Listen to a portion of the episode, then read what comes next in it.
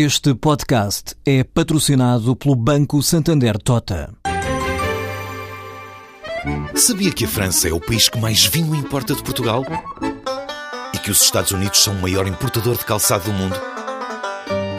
Ou quais as empresas que importam mais azeite português?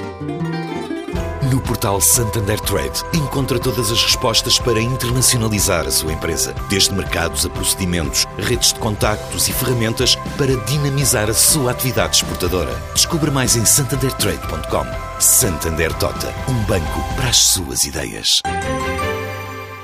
A marca portuguesa de café em cápsulas, a CAFA, investiu 5 milhões de euros nas instalações de Portugal e no Brasil. 3 milhões destinaram-se à ampliação da fábrica de Trajoso em Cascais para aumentar em 350% a produção por ano e onde já dá emprego a 54 pessoas, mas está a contratar para duplicar os postos de trabalho, revela Oscar Teles de Noronha Galvão, o presidente da empresa. A nível nacional investimos 3 milhões de, de euros na modernização da nossa, da nossa fábrica adquirindo eh, novas linhas de produção para aumentar a nossa capacidade produtiva para fornecer o um mercado nacional e também solicitações do mercado internacional. Fornecemos 12 países da Europa atual, atualmente e, e 40% da nossa produção é, é, toda para exportação neste momento. Rússia, Itália, Espanha, França, Bélgica, Suécia, Dinamarca, temos tido solicitações para entrar em novos mercados, portanto, nós, neste momento, a nossa unidade Fabril trabalha eh, dois turnos, eh, estamos disponíveis,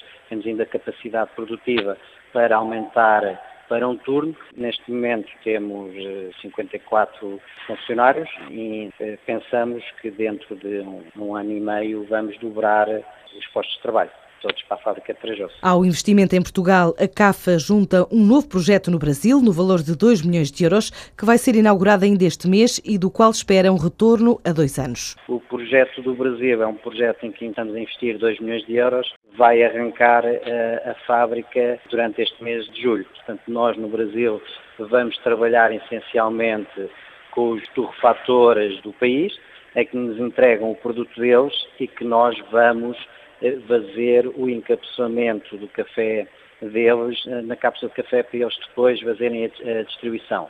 É um mercado que ainda está muito virgem, está com um crescimento, no ano passado teve um crescimento de 28% e, portanto, está com crescimentos muito elevados e pensamos que vai atingir os patamares que está na Europa.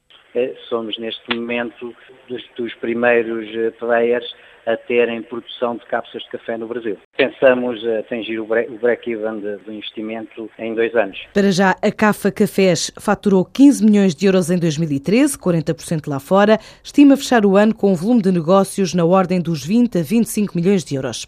O Banco BIC foi a entidade bancária responsável pelo financiamento da aquisição do emblemático conjunto de quatro edifícios onde se encontra instalada a sede da EDP no Marquês de Pombal. A compra destes imóveis foi foi concretizada pela Global Asset Capital, uma empresa de investimento presente nos Estados Unidos e na Europa. É anunciada como a maior operação do setor imobiliário institucional concretizada nos últimos 10 anos na zona de negócios mais nobre da capital portuguesa.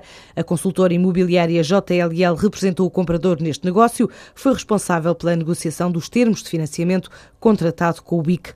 O valor do negócio não é revelado, mas reflete uma abertura da banca à atribuição de crédito, contrariando a tendência de restrição ao crédito dos últimos tempos. Um portfólio que totaliza 24 mil metros quadrados. A administração da nova empresa Refer EP deverá ser nomeada este mês. O anúncio foi feito por Pires de Lima na audição da Comissão Parlamentar de Economia e Obras Públicas. O ministro adiantou ainda que a fusão entre a Refer e as Estradas de Portugal está em processo de preparação e que a administração desta nova empresa conjunta vai ser nomeada este mês, reforçando a ideia de que a fusão garante uma poupança no mínimo de 50 milhões de euros no próximo ano e depois, a partir do quarto ano, poupanças superiores a 100 milhões de euros.